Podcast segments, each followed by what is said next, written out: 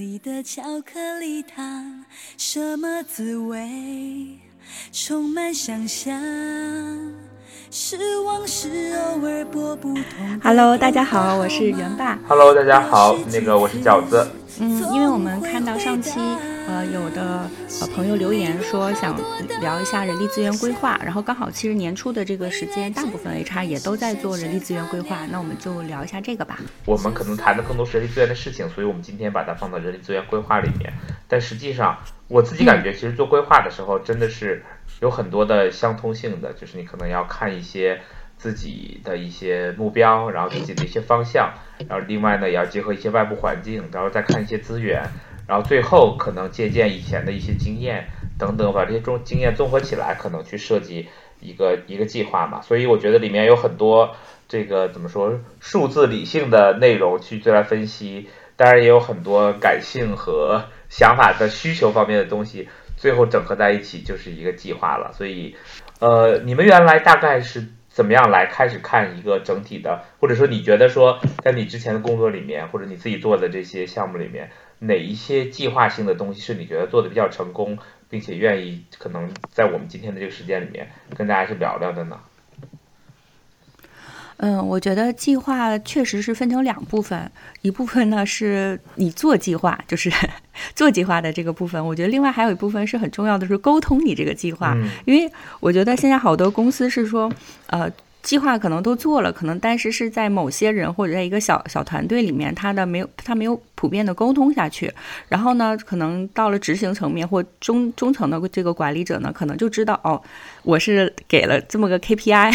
但是他怎么来的？你的推导过程，包括是说我这一层级的目标是支持什么更高层级的目标，或者说它的可行性是怎么样的？之前经过一个什么样的讨论，或者是或者说推测得出的这个很多不知道。那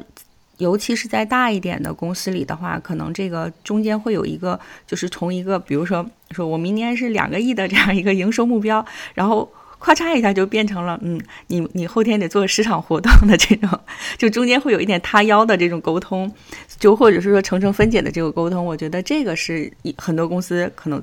或者在一些团队里做的不够好的，然后。一般做做计划的部分，就是做的时候呢，可能大家的方法不太一样，但我觉得一般做的比较好的话是，比如说呃整体的战略部、这个业务运营部，还有这个呃财务部，然后包括人力资源，他们是在一个平面拉齐的。因为你说人力资源规划，我翻到了也是要花钱的，对吧？然后你你加人或减人也是为了挣钱，或者为了支持某一块的业务，所以说呃再把多个部门汇汇集在一起，最后拉拉齐整个一个就是所谓的人力资源规划，我觉得是整个公司的这个管理规划，就不光是人力资源。一块儿，所以是呃做的比较好的时候，如果人事、财务、呃业务、呃战略这些能在一起把这个目标拉齐，然后之后人力再有一个相应的跟财务很多东西是是对标的这样一个一个规划，我觉得是比较好的。所以这个是一般做的好的和和容易出现问题的两两个层面吧。明白，我大概理解你说的这个方向了。所以其实。我特别理解你说，就是有的时候我们花了很多时间去做计划，但是因为你是在一个组织里面去工作嘛，然后那个更多的情况下，其实我们需要考虑的是说，这个计划的作用是什么？那计划的作用其实更多是去指引大家去工作。所以除了计划之外，那一定要有一个计划的沟通方方案和一个计划的呃实行方案。那在这个过程中，如何能够让计划呃从最开始的原点一直到最一线的人？怎么样能够把这些东西一步一步的撑起来，其实是非常重要的一个内容。嗯、尤其是说，当把一个目标目标拆解成为真正可以去做每一天的，那我们说可能不是三百六十五天哈，就是五十二周里面的每一周的一个计划。然后呢，那个我们再看看说怎么样能够把这个事情能够推动完。所以这一点其实还挺重要的。所以在这个过程中，其实我觉得计划的拆解、计划的分析，以及到整个过程中每一个部门去。把计划中的哪一部分拆走，然后变成自己部门的一些目标计划，其实也是很重要的一件事情。嗯，对，而且比如说你整个的计划，其实如果是说人力的话，其实人力、财务和业务是要特别搭配的。就比如说你你人力做一些规划，比如说我要。招什么样的人，对吧？我要在什么什么地区，或者是说哪些岗位加人减人，然后其实是配合业务来的嘛。但相应的，你财务也要有这些预期。比如说我今年我说我要我要增加百分之五十的人数，那你财务是不是也有 相应的这样一个预期？比如 HR 招了好多人，财务说我们的这个现金流，对吧，跟不上或者怎么样的，这个这个也是问题。所以我觉得，呃，一个好的规划，其实我们每次讲人力资源规划，好像真的就只是人力资源规划，但我觉得人力资源规划。呃，其实是整个公司的整体的规划中的一部分。如果往大了说，是这样的。嗯嗯，对，我觉得其实整个公司运营两件事情嘛，人和财。那在这个情况下，我特别建议说，人的这部分真的是需要花一些时间去提前计划的。那在这种情况下，你才能够知道说，呃，你的整个业务能走到哪儿。因为每一块业务其实都需要有人去把它撑起来的。所以人能够走到前面去计划，其实是对业务是非常好的一件事情。所以，呃，我不知道说，假如说从你的这个角度，你来做一个人力资源的规划，你会从什么样的一个切入口开始来做呢？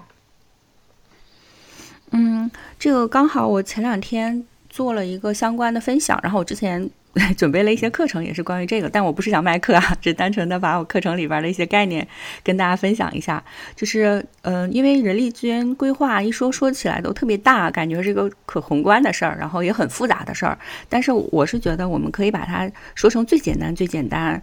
最简单的一个小概念，是说，其实就是供需平衡。供需平衡其实就是人才的供需平衡。但是这个抛出去说，我整个什么组织变革呀，或者什么战略变革，我们就不说那些 特别。别大的概念，就说实打实的，比如说我就是一个呃小，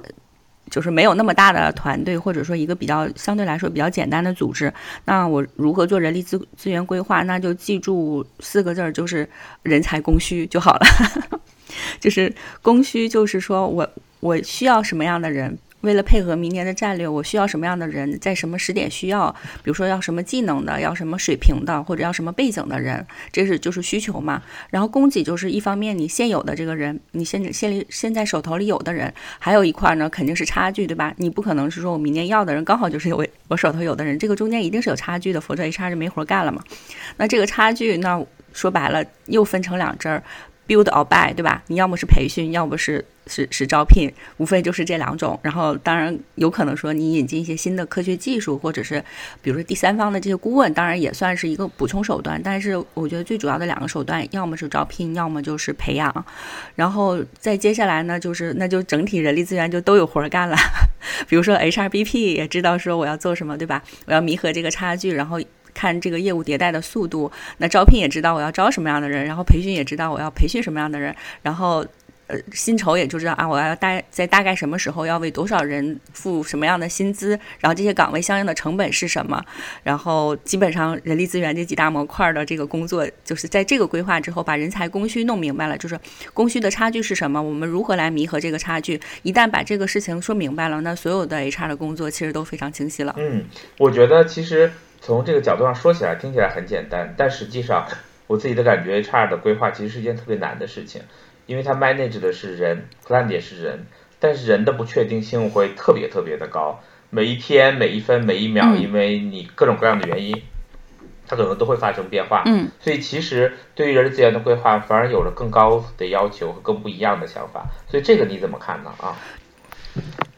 对，其实规划里面有一块儿，因为说起来简单，因为我把它用最简化的方式是去做了。但是人不是说不像财务，比如说我没有钱了，我去银行借款，我就一定能借到一千万，那这个一千万就是真实的一千万。但是你去招人，可能说我招了十个人，但这十个人可能就不是我想要的那十个人。所以其实到人力的这个供需和你财务的讲的供需，其实是有一些差距的。就人力的供需，它的呃怎么说呢？它的维度更多，比如说。我要十个人，那你招到这十个人是不是我想要的那一种，对吧？或者说他们是我想要的那种，来的时候都不错，但是干一干就没有没有 没有动力了，整个的这个工作积极性就就差了，那也这也是一个不确定因素。然后还有现有的员工，好像我已经有了比较好的这个人才供给了，那他们还可能离职，可能会走，所以在这个过程中会有很多不确定性的因素始终在里面。然后我们像我之前，比如说上一期给大家讲了人力资源那个数据分析，其实如果你的组织足够大，然后数据足够厚，那其其实是说根据以往几年，比如说两到三年的这样一个数据，或三到五年这样一个数据，其实你可你是可以做一些预测的，就大概有什么样的人会走，然后我可以招到什么样的人，招这招招进这些人呢，大概会保持多长时间的这个蜜月期，就是至少就经过层层评估，然后说，哎，他们能力不错，来了也能保持蜜月期，然后同时我们花费的成本是什么样子的？那实际在这个过程中呢，嗯嗯，你整体的这种呃对人力资源未来来的一些波动性的预测呢，其实是可以预见到一些的，但是不能说百分之百我都能预见到，但实际上如果通过数据分析，你是可以预见到一些的，嗯，明白。然后从另外一个角度，刚才其实元爸在说人员的供给，然后我其实我觉得可以把人员的供给更翻译一些，应该是你的呃生产力的供给是更合适一些，因为我觉得在计划人员的过程中有应该有这样的一个思维，就是呃可能因为你的业务在不停的增长，那假设我们 assume 业务是在增增长的情况下，那这个时候你才会。产生需要嘛？那如果要是你的业务在收缩的情况下，可能那你的人力资源做起来的时候，可能明年会是一个呃裁员的计划或者收缩的计划，那那个可能就是另外一个 story 了。嗯，那如果你是要增增长的话，我觉得可能你在增长的过程中要秉着一种非常理性的思维，因为增去对应增长，嗯，增加人只是其中唯一的一个其中的一个手段，而并不是唯一的手段。那刚才其实元爸有说到过用技术的手段，那另外一个就是如何提升管理的效率。然后能够进一步的在让一个人、两个人、三个人成为的一个团队，能够比原来有更大的这个产出，或者是能更高的提升效率。这其实也是在人力资源里面非常重要的一个内容，也就是如何能够通过发掘内部的一一些更多的潜在的能力，然后让人可以发挥更大的价值，或者让产出更加的有效。这其实是我觉得在人力资源规划里面更需要去深挖的一个过程，因为我觉得说无论如何从外部去获得呃。有效的，然后并且是能够呃怎么说呢？稳定的人其实是有机会，但是有 risk 的。但是如果你能够通过两两者互补一起来做，那我们想做计划，其实最重要的就是去对应外界的变化嘛。那其实你就有了机会来对应内因，又有了机会对应外界的变化。那其实这种情况下，两两合作可能才是一个更好的方向啊。呃，刚才说饺子说的这个。饺子说的这个，呃，关于组织内部的这个流，比如说流程啊、政策呀，还有一些内部的这种协调和规划，其实我觉得是更高一级的人力资源规划。因为我刚才说的那个，我们只看供需的话，其实就是非常非常初级和入门的这样一个，呃，一个。一一一一个规划了，但实际上等到更高级的话说，我不仅要保证这个人才的供需，其实要从整个组织的层面去看它组织内部的协调性，还有效率，还有这种这种管管理的方法，其实就是更高级的一些。但是说实话，就是能真正能做到这种就是整个组织层面的这种规划或者提升呢，首先它是收效比较比较慢的，就不是说我今天做了，明天就就就有效果的。然后再就是说。嗯，这个整个你规划的方向究竟是一个往着一个非常 positive 的方向，有有益的方向，还是说你这个规划可能会遇到一些阻碍，或者你推不下去，或者说，哎，你做了一些变变化，反倒可能效果不如以前了，这个也是未知的。所以这一块呢，关于组织发展这块，所以说为什么就是更高级，它也更复杂。然后我是觉得，嗯，怎么说？就目前以我自己的这个这个经验，或者说我觉得以行业内大多数的这个，比如说，呃，这个。初级的人力资源或中级的人力资源的管理者来说，我觉得可能都没有，目前还没有这个能力去非常有自信的去做这一块。明白，我其实特别同意，那个其实是一个非常需要说有一个非常成熟的整个的这个 HR 的体系 competency model，甚至是整个人员的一些非常强大的分析之后，你可能才能够做到这件事情。因为我觉得从人力资源的角度来说，人力资源永远它是一个。呃，supporting function，那我们提供的其实是一个非常稳定保障 foundation 的一个工作。那我们可能没有办法把业务堵在说我们去笃定内部人员的这个变化。那这些东西其实是需要有非常多 ensure 的这些内容，然后最后能够让我们去做呃这个 decision 的一面。到真正是可能业务在某个关键节点的时候发生了一些非常强的需求的时候。我们却无法把这个内容去做上去，或者是没有找到这个合适的人，或者是没有找到这个合适的能力来补上来，那可能会出现很多问题。但是我我刚才的那个想法只是说，让大家从很多的不同的维度去深挖，然后呢，能够更好的去找到真正说一个解决问题的方法，不光是在量的上面，其实质的上面的提升也是也是很重要的。那另外一个，我想问问你说，比如说，呃，从 BP 的角度，那我知道说我们其实一直在聊每一个 BP 其实做的事情都是不一样的。那在每个公司里面，因为团队的大小、团队的发展阶段不一样，BP 可能里面工作内容也会有一些细化的内容。那假如以以你可能最熟悉的 BP 角度，你觉得一个 BP 它在一年之初，他会应该做哪些事情，会保证他接下来这一年的工作更加的顺利和流畅呢？呃，怎么说呢？这非常的不一样。就像我们之前以前聊过的，就不同公司的这个 BP 好像这个责权 利完全不同。对。那我就举两两个例子，一个是说作为特别大的这种公司的 HRBP 和作为一个特别小公司的 HRBP 的两种两种不同的情境吧。啊。就如果是在特别大的。公司的这个 HRBP 呢，除非你是这个 HRBP 的 head 或整个公司的这个整个集团的这个 HRBP，否则的话，其实你是很难看到全局的。那就像我说的，你别说 HRBP，你就是业务老大，可能我这个业务单元的这个老大，我最后甩下来也就是一个目标或者一个指标，说嗯，你今年要有这么多的营收。但这个是怎么来的？是如何配合全集团的战略，然后如何推导而来的？呃，包括整个我们呃，在比如说在组织层面如何。呃，比如说人力资源如何去跟这个业务的呃指标去去配合，比如人力资源的考核如何跟业务指标配合，包括是如何跟财务达成一致的，其实你是看不到全局的，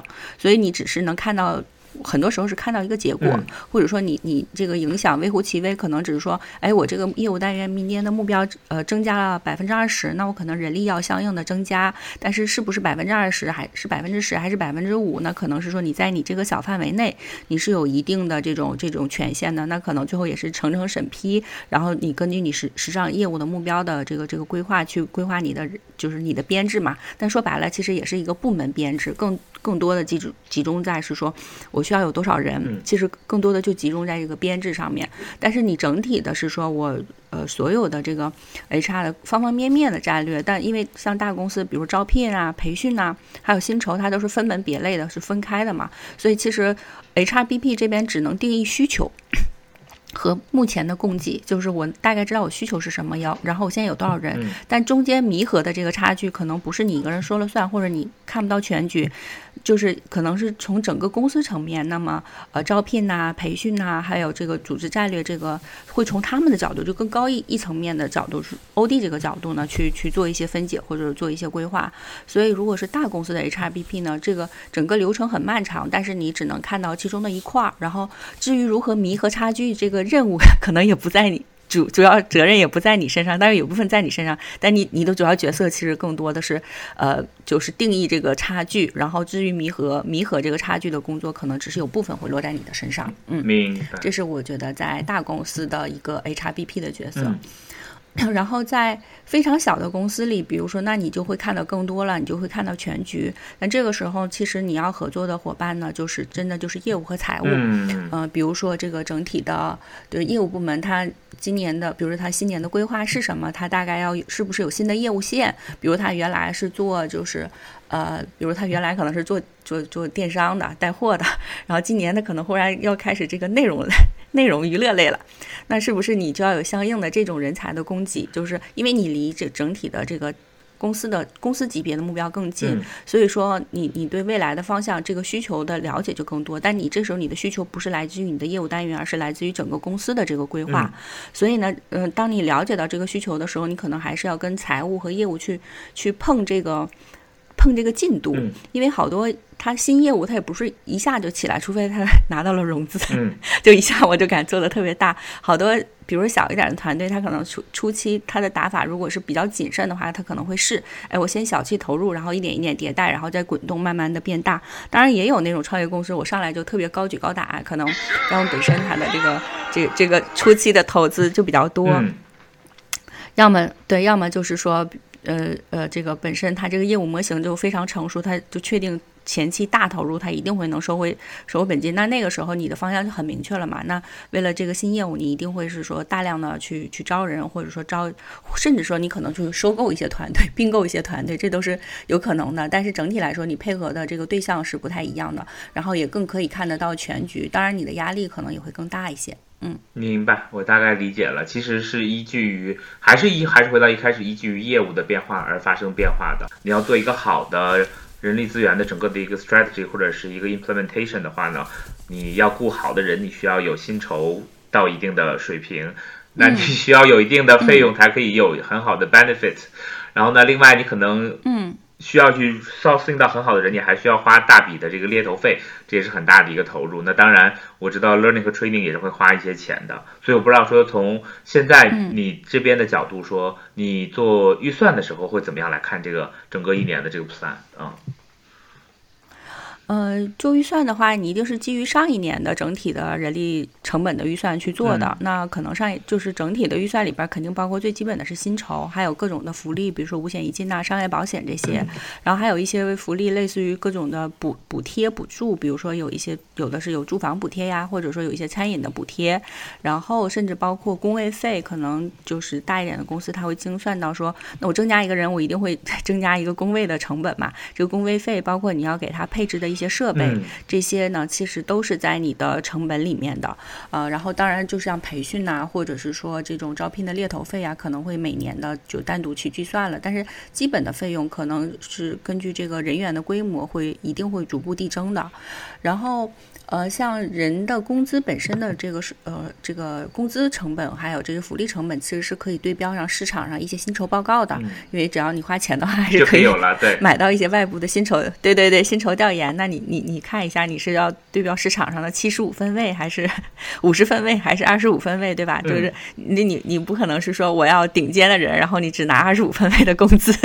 去去去招人，这个其实是不太现实的。你至少是说我要好的人，那你可能企业有些。愿景或者是有一些就是非常好的机会，那可能那你拿五十分位的人也能招到非常高的人，但你用特别便宜的这个工资，可能很难招到说非常顶尖的人。所以这个还是要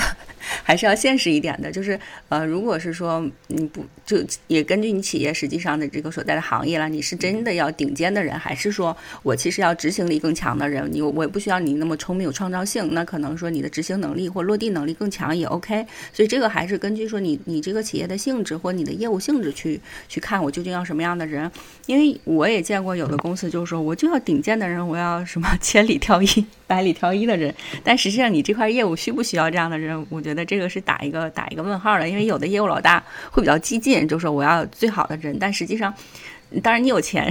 你可以找最好的人。但是如果你一群人都是顶尖的人，那实际上你也就像我们说的以前团队的这个多多样性或整体的配合上或者分工上，你有没有说一整个一个大团队就都是顶尖的人，顶尖的人在一起，他们是不是有人愿意去做汉丧的事儿？这个都是一个配合的问题。嗯，所以你是什么样的企业，然后呢，我要对标什么样的市场的这个分位值，招到什么样的人呢？其实大概是有一个一，你是有一个能估算出来的。我我新增了一些什么样的岗位？那新增这些岗位的，就是。基本的人员的费用，然后福利的费用，包括你一些像工位啊，还有这个餐饮的这些费用，其实是可以估算得出来的。嗯，明白，我基本理解你的这个分享。其实我觉得整体上整个的计算并不是一个特别难的事情，但是我觉得更难的是说你怎么样去对未来有一个相对来说比较准确或者比较确实的预计吧。反正我自己记有记有依稀记得，就是曾经在。我的这个工作经验里面，然后呢，因为当时我跟我一起来，我我一起合作的这块，就是或者我 support 他的这位 business leader，其实非常的有很强的这个怎么说呢，就是这个 forecast 的能力。他其实有强到什么程度？他可以 forecast 说说明年就是在去这一年的第三季度 forecast 说明年的第三季度，在他的渠道里面或者在他的这个整个的这个 operation 里面，哪一个产品可以成为一个。可能是他需要去主打的产品，那在市场上可能这个产品会相对来说会更有竞争力，并且是市场处于空白的一个状态。所以呢，基本上那个时候我觉得，当时跟他的配合就会非常的轻松，因为每一次他都有非常明确的这样的一个他自己的。我其实很，我其实到现在也不理解，说他到底是从哪里来的这种。我觉得更多可能是他在行业里很多年的经验，所以呢，他就会有一个非常强的整个的这样的一个 pipeline。在每一个季度里面要做什么样的一个事情，或者哪一个内容是一个重点，所以呢，那我像我这边如果是做人力资源发展的工作，其实就会去配合它的整个的这个节奏，在每个 pipeline 的时候，比如说我们 forecast 说明年第三季度，我们需要去在渠道里面把这样的一个产品的能力 build up 起来。那其实我们在今年的这个时候，就可以开始为这个产品已经可以沉淀的来做一些事情，包括人员的事情，因为人的事情一定要做前面嘛，所以。当我们在这一年的三月份提前有大概两到三个季度的时间点去 build up 人的能力，并且去做一些课程，然后一些 coaching、一些 certification，甚至是一些呃 testing 的时候，那等到这个产品真正起来或者需要那个时间点的时候，那它要 launch 的时候，其实所有的这些人员的能力就可以就已经很好的可以做到前面了。那这个时候其实有大概。三到四次的经验都是他非常准确的确认，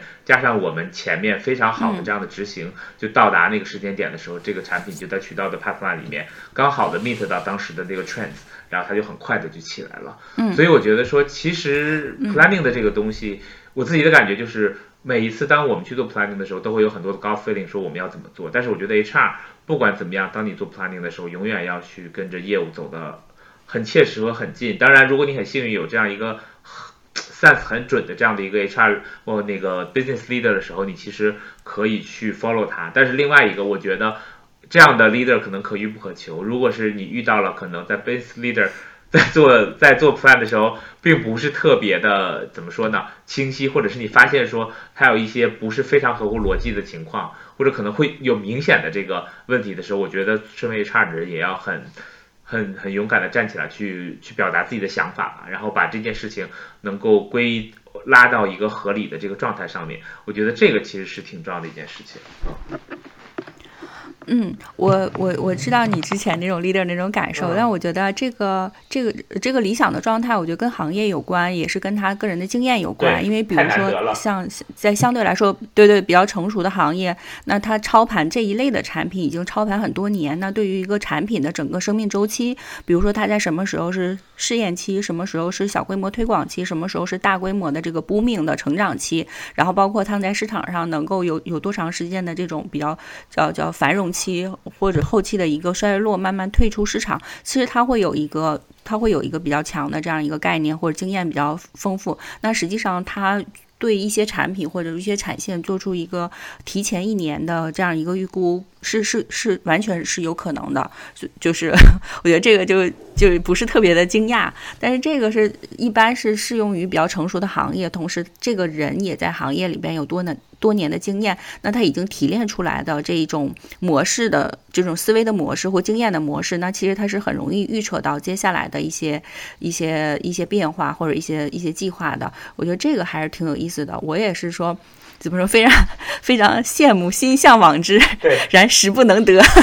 我特别理解你，因为我后来在回想说，我可能整个的工作经验里面也就遇到过这一位，就是他的这个判断这么准。我觉得其实有的时候判断的准或者不准是一个问题，就是他是不是能坚守自己的判断。当然，我觉得坚守不是说我明明错了，我还是要 要往这个南墙走，就是他的信息很 clear，然后呢，所有的 follow up 的东西也就可以很 clear。任何时间点发生变化的时候也很 clear，这种非常 clear 的这种 communication 和 implementation 这些东西能在一起的时候，我觉得就是一个一个非常好的状态。当然，我觉得正更多的真实生活里面，其实就是大家，尤其是在互联网里面，大家都是摸着石头过河来做这个事情的，因为每一年和每一年的状态都不一样，而且我们经历了二零二零年，就知道说所有的东西可能在一瞬间就发生了一些变化。一瞬间可能就会，我们原来的那些经验和想法可能都不能够真正再实现了。所以在这个时候，我觉得可能在做计划的过程中，我们除了有很多这种嗯比较激进的和思维上的东西之外，就是往前走的思维之外，我觉得还需要在计划里面放一些这种增强我们的这个 resilience 的这种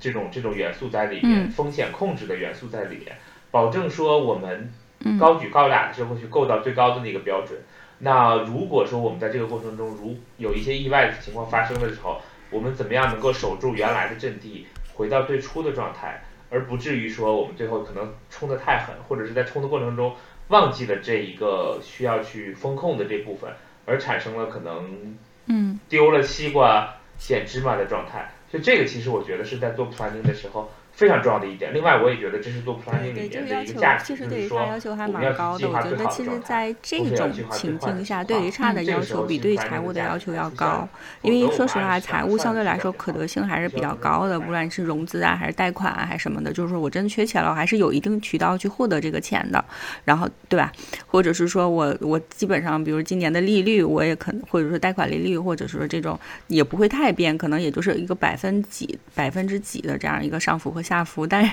人可就不是了。你看，如果你看人才市场上的这个这个这个成本的那个。增加或减少，或者说每年的人才市场的这个价格的浮动，其实是浮动特别大的。然后，对于不同就不同能力方向的人的这个竞争也是不一样的。有的时候可能有有一段时间，像区块链 技能的人就比较火，然后可能那今年就区块链的这个技术可能没有那么火了，那可能是像 AI 呀或者 AR 啊这种技能又比较火了。所以其实整个像我是觉得，对于 HR 来讲，不确定性更高。嗯，明白。我我特别同意你说的，而且主要是。呃，怎么说呢？钱它都是同一个属性的，所以它都是一样的钱，钱都是一样的，它就只是拿数字去代替。但是人就完全不一样了，因为你人不能拿数字去代替。虽然我们在上一期讲人力资源可以用数据分析的方法来做事情，但是实际上当你真正去在管理它的时候，你会发现说这个数字的东西只是一个维度，那另外一个维度就是真实的还原人为人的这个。工作的这个维度了，在这个维度里面，其实有的时候你可以想说，你在可能在 hire manager 眼里头，我需要这样一个人，可是这个人可能在市场上完全不存在。那在这种情况下的时候，他想说，哎，那我这个人就可以把我这个事情完美的实现了。但 either 是这个人不存在，either 是我们找来这个人，他可能没有办法真的按他的想法来完成这些事情，所以其中的变数会非常非常的多。所以在这个过程中。我觉得有的时候我们去谈人力资源的计划，但是我自己的工作感觉就是说，当我们去谈人力资源计划的时候，我自己感觉人力资源的计划从来没有像财务的计划那么的 tight，就是说，呃，紧到一个就是可丁可卯、非常 logic 的一个状态。有的时候我我觉得它是一个总体方向明确，但实际在真正的 operation 过程中充满着不断变数的一个这样的状态。所以这个是我自己的一个体验和感觉，对。对，就是我，所以我是真的觉得 HR 要比财务难，因为有的时候你就像 HR 和财务是两大竞争的部门嘛，就相对来说在内部有一点点的竞争性，一个是管人，一个是管钱。但是实际上，真的如果讲到规划的这个层面，那 HR 要 handle 的这个不确定性和和信息的维度要要确实是要更多一些的。嗯，对，所以其实回到钱的上面了，那呃还是钱是最容易一些的。那对于培训来说，其实我自己的。感觉哈，它难，其实它也不难，因为从某些角度来说，其实你有赖于培训去做人力资源的整体的这样的一个呃 skill 和 competency 的 supply，其实是一个怎么说呢？是一个不太好对应变化的一个一个 approach。原因是因为它的这个节奏太慢了，就是你要让一个人从开始一个小白，然后到掌握一道技能，并且真正能够。因为我们对于大家的对于所有的这个人员的期待都是能高效产出嘛，至少说是在一个水好一个满足的水平线上产出，其实是挺难的。所以在这个过程中，其实我觉得，呃，整个的人才发展的这个节奏上，更多其实是从组织能力的角度来做事情。嗯，可能从做做事的角度上面做的事情会没有那么深，或者是说可能是在一些非常一线的这种 operational。或者是操作型的岗位上，他们可能就是经过简单的培训，然后专业技能上面也比较怎么说，比较容易去复制。那这些东西可能会通过培训能够很快的去达到它的目的，一二三四五，然后告诉大家。但是如果到了一个真正是比较高层的层面上来说，更多可能如何去看组织能力的 build up。以及看到说整个的一个组织能力内部的一些内化的东西能够留在里面，并且把它这个能力发挥出来，这个我觉得是在培训做培训计划的时候很重要的一点。举一个简单的方向吧，就是说，其实如果组织在成成长的过程中，那我们都学过一个简单的童谣，叫是一个和尚嗯挑水喝，两个和尚抬水喝。三个和尚就没水喝了，所以其实在这个过程中，就是去提升说，怎么样能够当组织在成长的过程中，不管是一个和尚、两个和尚或者三百个和尚的时候，我们还是能够在这个过程中找到一些规则和规划，能够让大家在这个里面都有水喝，或者是都能够真正以最大的情况去挑水或者去采水，这一点很重要。所以这也是为什么呃大家看到的人力资源里面的人才发展，除了 foundation business skill 之外，更重要的很多的 cost 都花在了这个 leadership。然后 management 的培训上面，这也就是说，一个好的管理者，其实他能够去带来的整体的这样的一个对于组织的影响和 impact，其实非常非常大的。所以有的时候我自己的感觉就是说，呃，我们今天还是在用，大多数人还是在用，就是说，如果一个人的业务很好，然后他就能做一个很好的 manager。那我更多的角度还是想说，leadership 的培养其实是。在整个的这个叫什么呀？这个这个这个这个 people development 的角度里面，这个其实是每一个公司里面最需要和最值得花钱的一个地方啊。嗯明白。那我对，比如说我对你这块的理解，就是培训这块的理解，其实说培训真正能发挥作用的是两个层面的东西，一个是非常底层的，包括比如说，呃，比如说我觉得像领领导力，或者是说一些非常呃怎么说呢，就是。呃，通用的一些一些通用的技能，这些方面呢，它可能不会马上的见效，但至少它不是满足我一年或六个月的这种组织能力的提升，那可能它会在三到五年或更或者更长的时间，可能会反映在这个组织的层面。然后呢，另外还有一块呢是非常短期见效的，但是就是 skill 的层面，非常的就是。简单的，比如说有一些，就像比如 Excel 的一些技能，我一学就会，然后能能马上能见到一些效果的。但这些呢，我觉得可能不会是说从本质上解决你的业务上的一些挑战。所以我的就我不知道我理解对不对，就是我觉得培训的这个这个解决的呢，一个是那种非常非常短期或者 临时的技能性的问题，或者说一个非常中长期整个组织的这个能力建设的问题。我觉得，我觉得基本上是这个样子，因为。说实话，比如说我们要我们明天要开发一款什么什么样的产品，那这个时候我们这 engineer 不够了，那我们不可能把其他部门的人拉过来把他们培养成为 engineer，这个是做不到的。那我们唯一的解决方案就是能够把这个 engineer。然后可能招更多的 engineer 进来。那当你有了更多的 engineer 的时候，那我们做的事情是说，在整个这个过程中去选择出来一个最好的 engineer 的 leader，然后嘛，可能把这五个或者十个 engineer 组成一个 task team，然后呢，通过他的在团队管理、项目管理，然后呢，以及人员管理上面的能力，让剩下的 engineer 能够发挥出最大的作用，然后他可以帮助来做这些事情，并且他可能有自己的一些经验和想法，然后呢，知道如何去。内部运营这个团队，让这个团队能够成长起来，然后并且是在合作过程中，大家都能发挥最好的能力。这个我觉得可能是在 learning 的过程中或者人才发展的过程中是一个机会。我觉得今天我自己再去看这个东西的感觉过程中，我觉得其实是一个 有点像是有个人成长，然后也有组织成长，然后两个捏在一起的一个东西。它反而跟可能专业性的一些东西会稍微切开一些。看的完全就是不论你这个人做的是什么样的一个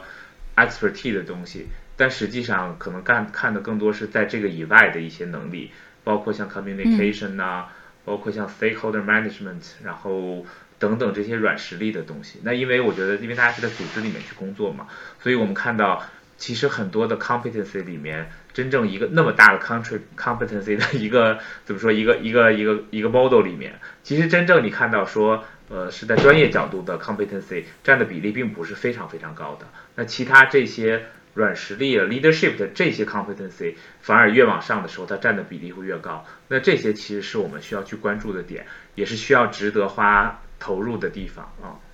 嗯，对啊，那那刚好讲到了这个个人发展，我不知道，比如说。呃，饺子作为这样一个培训的专家，你觉得在你之前的这个这个经验中，比如说帮助员工做这个个人发展计划呀，或者说帮助一个团队做他们的个人发展计划，呃，当然这个也算，我觉得也算年度规划了嘛，只是说从个体的层面上，它不像整个 HR 说一个组织的规划。那这这个方面你有什么样的经验吗？或者说你觉得之前有什么一些好的 case 可以跟大家分享？我觉得其实整个的这个个人发展的这个阶段里面。呃，应该分两头来说，就是一头来说呢，就是说每个人其实自己都有自己的一些个人发展。我知道，比如说从你的角度，你自己也参与了很多就是课程，或者找找到了很多资源，然后去真正的成，就是一直在学新的东西，就是非常好学的人。那另外一个呢，就是从公司的角度，如何来 enable 这件事情。我自己其实感觉到说，在一个公司或者一个组织里面，我们能够提供的刚才我说到的这些培训的内容和培训的。真正的这些这些实际的东西，实际是非常非常有限的。那我们自己在看一个人才发展的模型，其实是最基础的东西，就是如何能够在一个公司里面去 enable 学习这件事情。那我们看到说，可能百分之七十有效的，一定就是在你实际工作中去学习的东西。那可能百分之二十左右，可能是真正是在 teamwork 的时候学到的。那可能只有百分之十以内，才是通过课程，然后通过。阅读或者通过其他一些真正我们认知成为学习的方式去学到的，所以这个是成人学习里面非常不一样的一个内容。所以在这个情况下，我自己的理解就是说，首先 IDP 的过程中，你一定要在这个过程中分出两个事情，一个事情就是说，你是对于这个人的培养，还是说你希望有人来帮你做这件事情，然后让这个事情来发生。那另外一个呢？其实，在整个的这个过程中，我觉得每一个员工他都有自己的一些想法，都有自己的一些 growth 的方向。那我认为学习的这件事情，其实并不是说你拿着一根绳往上爬的过程，而是说你像一个海绵，然后把你丢在水里。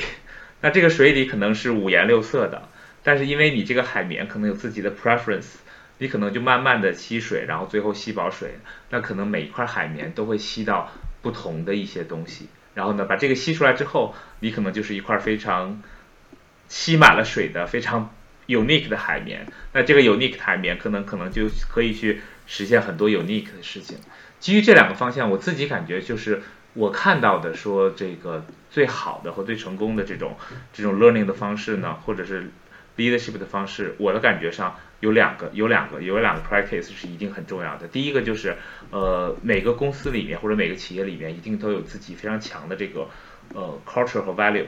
这个东西其实很重要，因为 culture 和 value 其实是你做 decision 的一个很重要的点。嗯。所以当你去做 management 的时候，你的 management 的这些 behaviors 是不是能够真正去保证 ensure 这些 culture 和 value，把这个东西做成是一个非常重要的项目。从新员工开始到 leadership 到每一层的 management，来把这个东西落到你的所有的这些培训里面是很重要的。然后让大家去理解和沟通这些内容。如果这些内容都保证了，那就说明大家整个这个组织 trust 同样的东西，然后也 value 同样的东西。然后呢，在取舍的过程中，大家也知道说，作为比如说作为我们的这个 podcast，哪些东西是我们提倡的，我们就一定会以花最大的力气去做。哪一些东西我们是不提倡的，我们可能就放弃它不做。那这个时候，其实组织就会变得非常的聚焦，然后非常的有效，并且沟通的成本也会变得非常的低。这个我觉得是花需要花很多时间去做，并且值得投入的，这是有效的部分。那另外一个就是，那针对于每一个个人的部分，我的建议是，其实不如提供相应的资源，然后呢，让每一个员工有自己能够获得资源的这个机会。那他可以使用这个资源去找到他自己 preference 的一些内容。然后来帮助他来做一些事情，然后呢，他自己可能我有一些自己的兴趣，那公司又给了我这样的资源，那我可以把这两个 match 在一起，在这个角度去做。我觉得在这个部分，并不是真正的去看说这个员工自己学到了什么，而是说你 enable 他的 growth。那其实 growth 就是一个很 positive 的东西。那在 learning 里面，如果你给了他 positive 的东西，他就会把这个 positive 的东西带回来再给你，然后带回到他的工作里面去。所以这两个东西，其实我觉得是一个好的项目的一个非常重要的内容。反而我觉得可能不是说我去学一个什么课，我上一个什么东西，或者整个公司都突然间去学什么样的东西，这两个东西不重要。那还有一个最重要的就是，我觉得可能今天在很多公司里面没有的一个内容，就是 knowledge management。这个我觉得是在 learning team 里面非常重要做的一件事情，因为前面那两个我们是说 enable 人的东西。那后面的这部分其实就是 knowledge skill 的一些一些沉淀了，因为当你的这个路径走得越远的时候，你会发现说我们谈谈这个叫什么呀？谈人力资源的这部分，那人肯定有 turnover rate。那在这个过程中，你如何能够让这个流程啊这些东西都能够固化在知识都固化在整个的组织里面，那你的 knowledge management 的这个整个体系也是非常重要的。所以在这个过程中需要去 identify 说我们需要哪些 knowledge 需要被沉淀下来，然后我们应该以如何的方式让它能够被分门别类的放在哪里？那大家怎么样能够去获取这些东西？那这些东西是不是能够保证最后能 enable 到一线人员、二线人员、管理者的工作？然后再把这些东西梳理出来，然后放在里面。我觉得这样形成一个内部的 cycle，把这三个 component 做好，我觉得相对来说就是一个非常非常嗯有效或者成熟的这种 learning 的整个的一个 system 了。当然，如果你有更多的资源，你就可以做更多的事情。那其实这个能够花钱的地方还是非常多的，那就看每一个这个 HR 的 head 有多强的 negotiate 的能力去获得这个资源了。嗯，明白。呃，对，对于你这个一二三，其实第三点我还是呃比较有同感的，因为我之前呢，像咨询公司有专门的这个 knowledge management 的团队，就是这个团队什么不都不干，专门负责提炼 knowledge，然后每年可能还会出一些内部的书、期刊，一些 best case practice 的这些东西，就专门是做这个这个知识沉淀的。但实际上。就是在员工日常工工作中，就大家也会也会比较就是鼓励做这件事情。比如说我之前的一家公司，它有一个特别核心的 value 叫 stewardship，叫传承卓越吧，就是传承，可能就是不知道怎么怎么翻译，就叫传承，就是一个给到另外一个。那实际上这个价值观呢，就是说我有什么东西，我我要知道给我的。给我的下级或者下或者说我的继任者，那这个本身是在他的核心文化里面，其实我觉得贯彻的也很好。然后对于第一点和第二点呢，其实我倒是有一个疑问，我觉得是我作为 HRBP 遇到的一些问题，因为我觉得啊，比如说关于这个文化和价值观这件事情，其实现在很多公司里面他说的这个文化价值观不是他相信的，而是他想要的，这是两码事儿，你懂吗？就是，就是就就有的。有的老板会说：“我想要那样的价值观，我觉得我们应该是那个样子的。”但实际上，这个就是他缺乏的，就是这种说我我说的这个价值观是我缺的那部分，而不是我有的，或者说我真正相信的。然后呢，就是这种情况我遇到过很多很多。就比如说，有的公司会说我是。数据驱动的，这 是我的价值观，但是可能现在他们缺的就是数据驱动。然后有的公司可能是说我是利他主义的，但是现在可能公司本身缺的就是利他主义。所以我不知道在这这个过程中会让你觉得 怎么说？就培训来说，你。你你你们会需要怎么甄别说这个是他缺的，还是说他真正的他？我觉得第二个问题就针对于第二点，就是你给到员工什么样的支持，这这点我也有有一点的疑问，因为在实际过程中，经常是说他不知道他想要什么。就如果我们有一个四象限的模块，就知道自己知道，知道自己不知道，不知道自己知道，还有一个是不知道自己不知道。其实很多问题都在不知道自己不知道的那个那个模块上，可能他自己也不知道。然后如果 HR 或者说培训部门跟他走的也很。也不是很近，你也不知道他究竟哪儿不知道，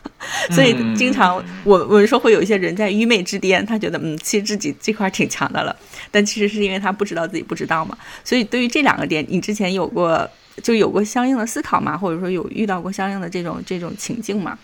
嗯，对，这就是一直在怎么说困扰困扰着我的两个问题。那我我说一下我的理解吧，就是或者说我的一些想法，甚至可能我之前的有一些课程里面也 cover 过这两个这两个 topic，特别好的两个问题，这是两个终极问题。第一个，我觉得就是说，呃，我刚才讲的这个其实 value 的这个东西，我自己的理解就是说有两个维度。第一个维度就是如果你这个公司的这个 value 和这些内容。定义的非常清楚、非非常准确的情况下，那这就是完美的情况。那我们就不谈了，就是说你讲的和你做的和你最后实现的是一样的。那我们说什么样？我自己的理解就是怎么样去定义一个企业文化？那是就市面上或者是行业里有太多人想，比如说有人说。创始人的文化就是企业的文化，然后或者是就是大家可能开个会，觉得说我们应该是什么样子，就像你说的是一个什么样的文化。但是，但是我自己的理解说，其实文化的这个东西应该有两个重要的因素。第一个因素就是说，毕竟文化这个东西一定不是某一个人的，它一定是跟大家共同 share 的。所以，第一个首先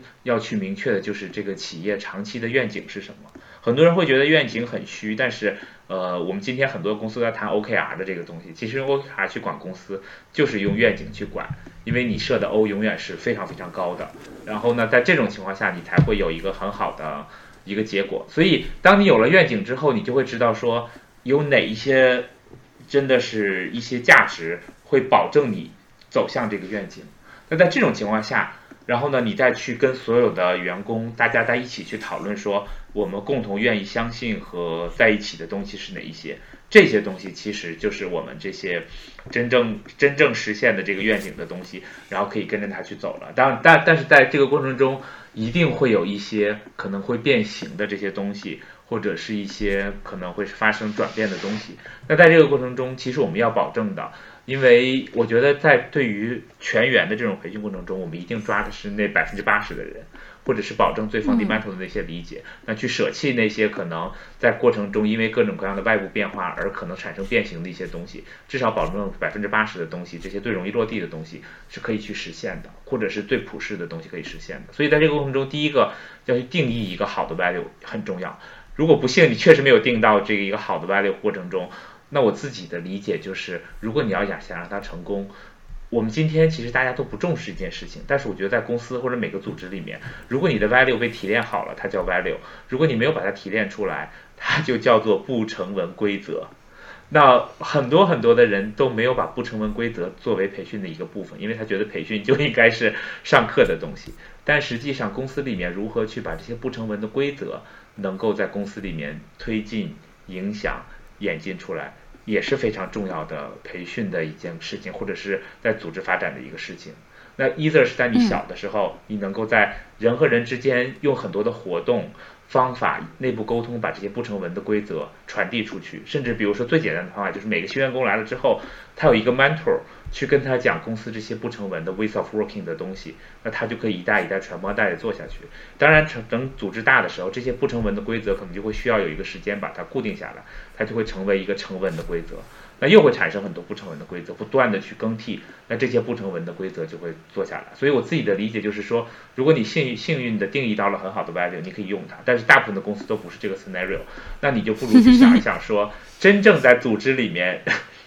活动的，然后呢是真正可以实现的这些这些内容是哪些东西？你不妨把这些东西转化成为学习的一些内容。好了，那我觉得这个其实就是一个好的东西，因为我觉得。人是一个有自己想法的东西，所以我们更重要的是给他提供 context，然后让他来做出这个选择。我不知道说这个是不是回答了你的第一个问题，但是我觉得这可能是我现在能想到的一个解决方案。那第二个你说到的，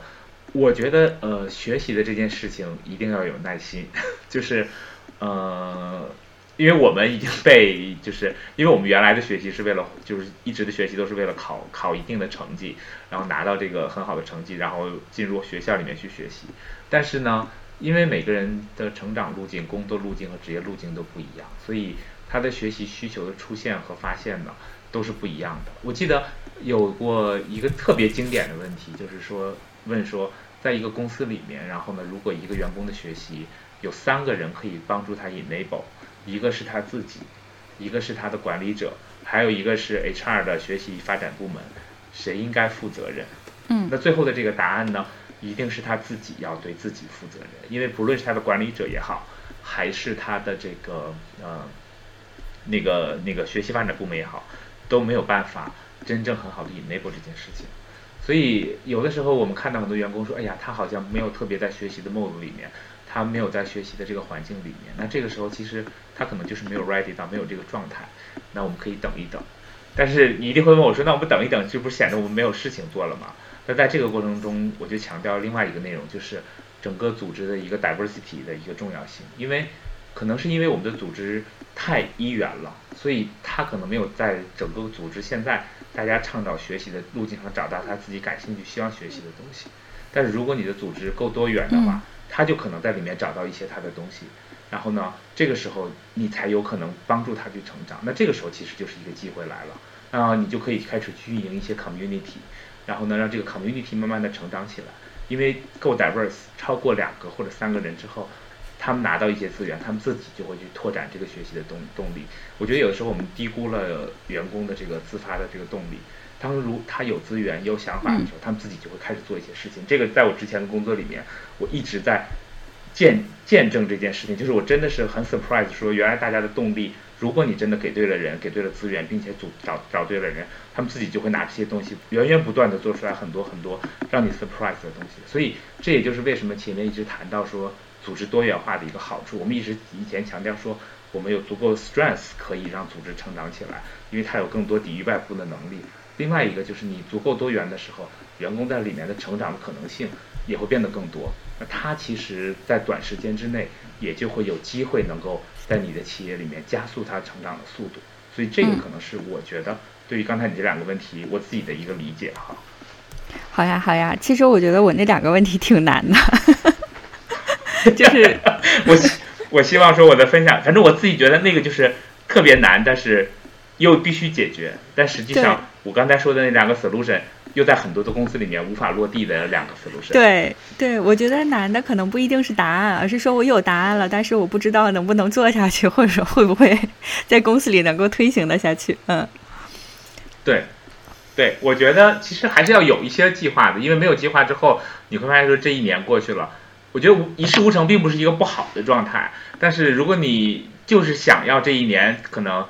不把自己 push 的很狠，那我觉得至少说你也知道说在某某一个 moment 的时候你没有那么焦虑，做计划是一个号。对，就是年初的时候你打算做一个犬儒主义者，那你在年终的时候就不要感到焦虑。对，所以对，所以就是。至始至终的相信自己的选择，或者是说为自己想一想。有也许你这一年做了犬儒，然后觉得说，哎呀，年底我后悔了，那我在明年的时候我就换一下 strategy，然后我要做一个什么样的？或者是这一年你拼得很狠，然后你觉得身体上你受不了了，你下一年要歇一歇。至少说在这个过程中，你都可以重新 redirect 一下自己。嗯，对呀，对呀，好呀，那。嗯，我就是反正我觉得是有很多自己的小目标啦，然后 也希望在收听我们的观众也有自己的小目标。嗯，那也希望大家能够在二零二一年有很好很好的这个结果和目标，然后并且努力去实现它。那希望都是越来越好吧。啊，嗯嗯，好的，那就谢谢饺子。啊，也谢谢元爸。那我们这一期就到这里。好的，拜拜。